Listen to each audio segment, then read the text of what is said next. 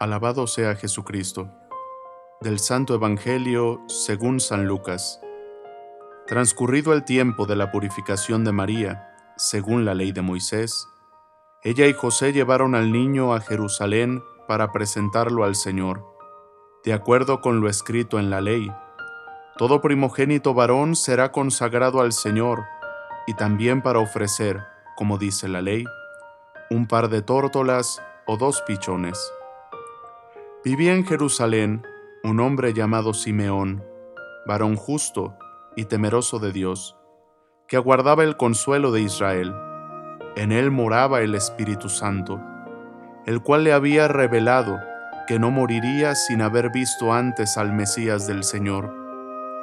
Movido por el Espíritu, fue al templo, y cuando José y María entraban con el niño Jesús para cumplir con lo prescrito por la ley, Simeón lo tomó en brazos y bendijo a Dios diciendo, Señor, ya puedes dejar morir en paz a tu siervo, según lo que me habías prometido, porque mis ojos han visto a tu Salvador, al que has preparado para bien de todos los pueblos, luz que alumbra las naciones y gloria de tu pueblo Israel.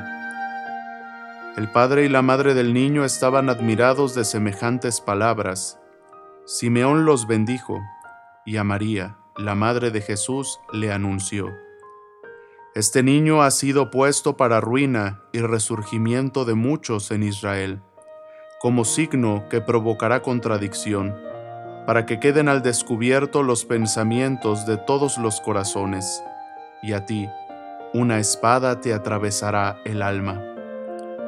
Había también una profetisa, Ana, hija de Fanuel, de la tribu de Aser. Era una mujer muy anciana. De joven, había vivido siete años casada y tenía ya ochenta y cuatro años de edad. No se apartaba del templo ni de día ni de noche, sirviendo a Dios con ayunos y oraciones. Ana se acercó en aquel momento dando gracias a Dios y hablando del niño a todos los que aguardaban la liberación de Jerusalén. Una vez que José y María cumplieron todo lo que prescribía la ley del Señor, se volvieron a Galilea, a su ciudad de Nazaret.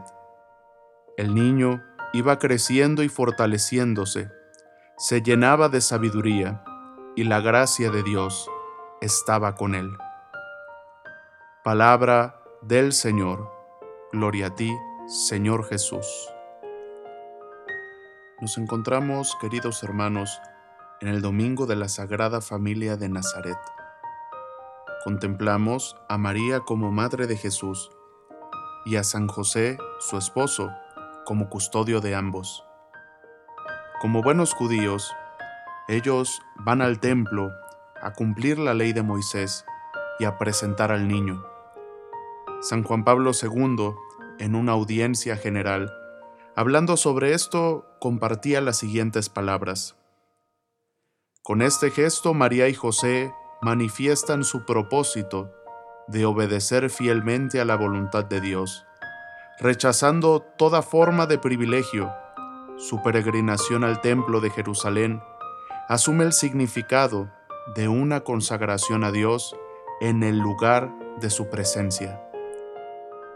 Parecía realmente que eran ellos quien presentaban al niño a Dios. Pudiéramos ver esto al leer el texto, pues van a presentar al niño. Mas de fondo está que verdaderamente era Dios quien quería presentar a su Hijo al pueblo. Era Dios quien quería presentar al Mesías en el corazón del culto del pueblo, en el corazón del culto de los judíos el lugar de su presencia, el templo. Por este motivo, Simeón, movido por el Espíritu Santo, movido bajo la inspiración del Espíritu Santo, se dirige al templo ese día. Dios ya lo tenía planeado. Él era quien presentaba a su Hijo, así como María y José lo presentaban. Simeón al verlo, movido por el Espíritu Santo, comienza a exclamar un himno que hasta el día de hoy lo conservamos y lo rezamos en, en el breviario, en la oración de las completas. Comienza diciendo, ahora Señor, puedes dejar a tu siervo irse en paz, porque mis ojos han visto a tu Salvador, que es luz para alumbrar a las naciones y gloria de tu pueblo Israel. Yo no pude imaginarme el gozo de Simeón al ver cumplidas las promesas del Señor, no solo las de los profetas, sino las que a él le había hecho personalmente. Jesús es el cumplimiento de las promesas de Dios. En Jesús se cumplen las promesas de Dios. Jesús es el descanso, Jesús es el cumplimiento.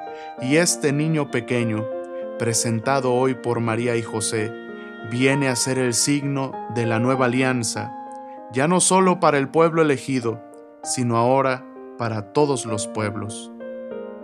A los padres de, de Jesús, a José y a María, Simeón les da una advertencia. Este niño será contradicción, y esto será una espada que atravesará el corazón de María. Así el santo anciano, a la vez que pone de relieve la creciente hostilidad que va a encontrar el Mesías, subraya las persecuciones que esa hostilidad tendrá en el corazón de su mamá, en el corazón de la Virgen María. Ese sufrimiento materno llegará al culmen en la pasión, en la cruz, cuando contemple a su Hijo en el sacrificio redentor. Pidamos el día de hoy a la Sagrada Familia de Nazaret que nos visite a cada uno de nosotros, que visiten nuestros hogares y nos traigan la presencia del Mesías, del Salvador, y nos conceda como a Simeón la gracia de la perseverancia hasta el final de nuestros días, en la espera gloriosa de la llegada del Señor. Que Jesús, María y José se conviertan en un auténtico modelo para las familias cristianas, donde todos sirvan a Dios en humildad, obediencia y agradecimiento. Que la Sagrada Familia de Nazaret conceda a todas las familias la paz que necesitan, la reconciliación, la unión, pero sobre todo la fe. Jesús, María y José, visiten nuestros hogares en estos tiempos de Navidad, que nuestros corazones se regocijen con su santa presencia, que así como Simeón, que así como la profetisa Ana que estaban en el templo, podamos contemplar a este niño, que es Emanuel Dios con nosotros, que es Jesús el Mesías, y podamos anunciar sus maravillas. Que la bendición de Dios Todopoderoso, Padre, Hijo y Espíritu Santo, descienda sobre ustedes y permanezca para siempre. Amén. Sagrado Corazón de Jesús, en ti confío. Santa María de Guadalupe, Augusta Reina de México, salva nuestra patria y conserva nuestra fe.